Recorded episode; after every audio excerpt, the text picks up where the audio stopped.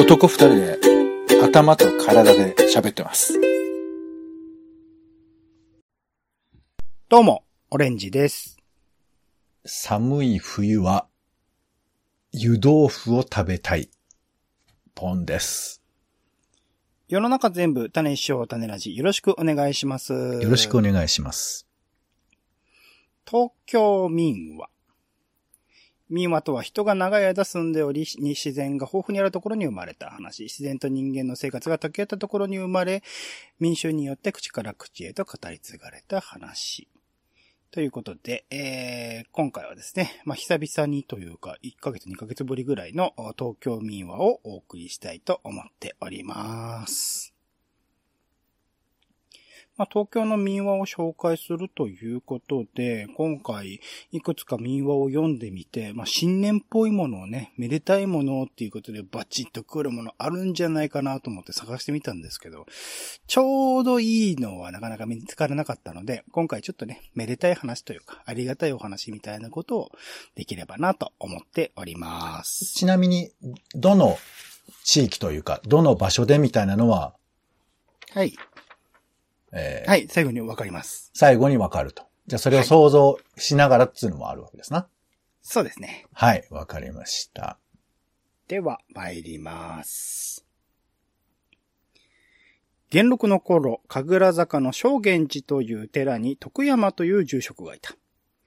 のどかな春のある日、住職は向島の檀家から法要の招きを受けた。そこで小坊主一人を連れて出かけた。二人が隅田川の竹屋の渡し場まで来ると、大勢の花見客が船を待っていた。春霞がたなびき、向島のあたりは霞んでいる。住職は土手に腰を下ろし、隅田川の風物に見とれていた。まもなく船が着いたので腰を上げると、後から法への裾を引っ張る者がいる。振り向くとそれは一匹の小猿だった。おかしな猿だと、住職はそう思いながら岸の方に歩き始めた。するとまた追ってきて裾を引っ張る。住職は不思議に思って腰をかがめ、手を差し出すと小猿は逃げようともせず、住職の膝にひょいと飛び乗った。あまりに人懐っこい振る舞いに住職は猿の頭を撫でながら、お前はどこの猿かな？なぜわしの着物を引っ張るのだ？と独り言を言っているところへ、猿に逃げられたと言って一人の男がかけてきた。橋場で酒屋をしている武蔵屋という檀家の主人だった。二人が立ち話をしているうちに渡し船は住職を置いてきぼりにして漕ぎ出してしまった。ところが、船が川の中ほどに差し掛かった頃、船は突然ひっくり返り沈んでしまった。すぐ助け船も出たが、たくさんの人が溺れ死んだ。住職はしばらく犠牲者の霊を弔うため合唱していたが、わしだけが猿のおかげで災難を逃れた、とつぶやいた。武蔵屋の主人は、猿の恩返しでしょう。この猿こそごぼうからいただいた猿ですよ。と、膝を乗り出してきた。しばらく小首をかしげていた住職は、一年前の出来事を思い出していた。正源寺は周囲を樹木や雑草に包まれていて、昼間も薄暗いところだった。寺の境内には時々猿がやってきていたずらをするので、住職も困っていた。しかし、人畜に害を与えるほどのいたずらもしていないので、住職はそのまま放置していた。ある日、住職が外出外出した留守中に、小坊主とその仲間が猿を罠にかけて生け捕りにした。帰ってきた住職はこれを見てかわいそうに思い、別に悪いことをしたというのではないのに、売り飛ばすのはかわいそうだ。私がお金をやるから話してやってくれ。と言っているところへ、武蔵屋の主人が来合わせた。そして武蔵屋が、私に売ってください。可愛がって育てますから。と引き取っていった。それきり住職は猿のことを忘れていた。その猿が一年後にひょっこり姿を現し、私場の難から救ってくれたのである。住職は改めて武蔵屋に、猿に助けられるという尊い体験を初めてした。恩返しの意味で、猿を大切に育てます。この猿を私に譲ってくださらぬか。と申し入れた。武蔵屋も心よく猿を住職に譲った。それ以来、猿は正源寺で住職の手厚い保護を受けながら暮らした。近くの人々はいつしかこの寺を猿寺と呼ぶようになった。猿はお参りに来る人たちからも可愛がられたが、数年後に死んだ。このまがこの物語はその後長く語り伝えられていたという。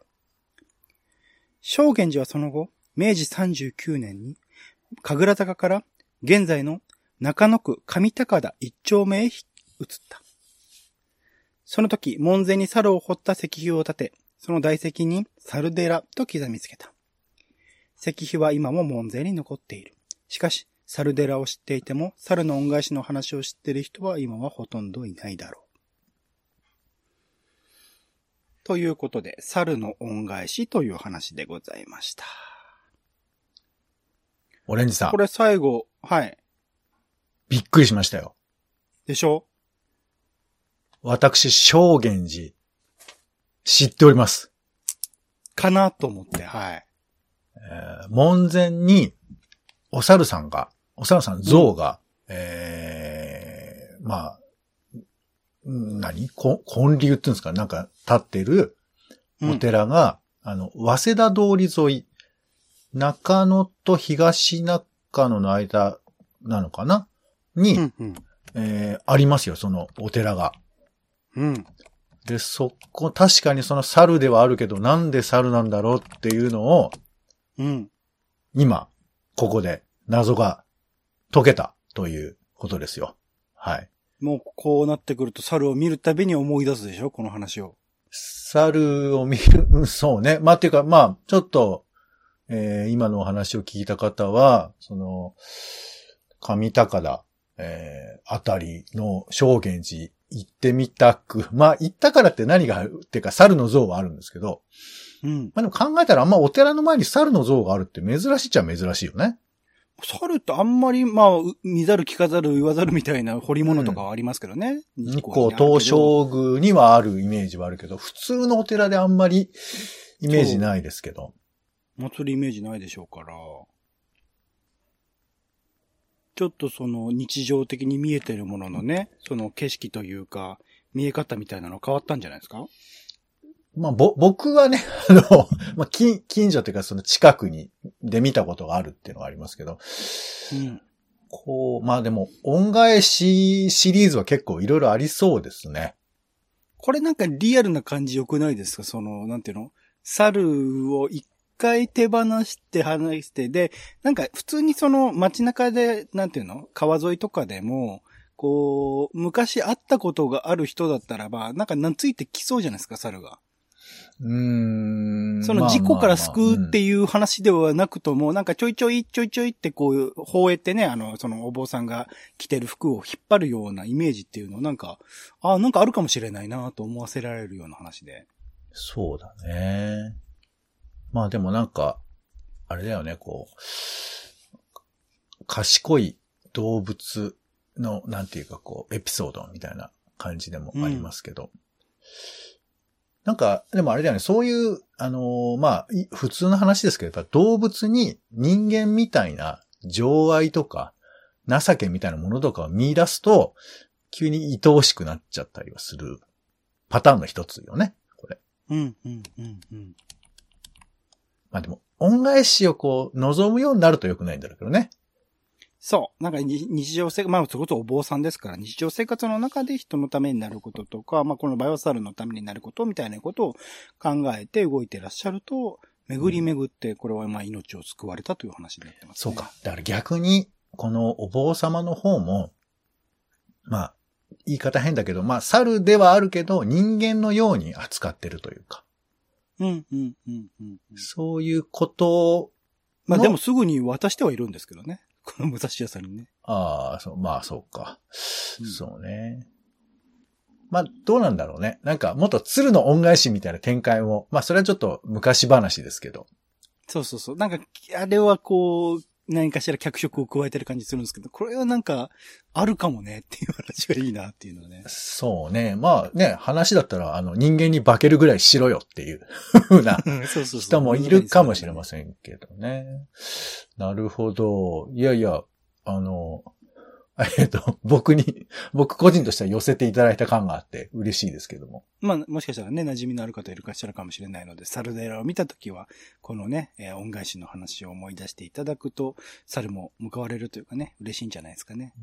なんかね、お寺とか神社とか行く機会、あの、この時期多いでしょうから、うん意外なものがか祀ってあったりとか、うん。すると、実はそれに物語があるかもしれないっていう風にして、なんか石碑とかね、なんか調べてみてもいいかもしれないよね。ちょっといくつかね、あの、まだまだそういう、現在も残ってるものにゆかりのある話みたいな民話ありますので、うんこ。れからまた別の機会でね、東京民話で紹介していきたいなと思っております。はい。ということで、えー東京民話今回は猿の恩返しという話をさせていただきました。お相手はオレンジと、えー子供の頃に見ていた一休さんを思い出します。ナームポンでした。種ラジまた。種ラジは、ポッドキャストや Spotify などでほぼ毎日配信しています。音声で配られた内容はブログで補足を、更新情報は Twitter でお知らせしています。また、番組の感想や質問もお待ちしています。公式サイト、種ラジ .com のお便りフォームから送ってください。Twitter など SNS でハッシュタグ種ラジで投稿いただくのも大歓迎です。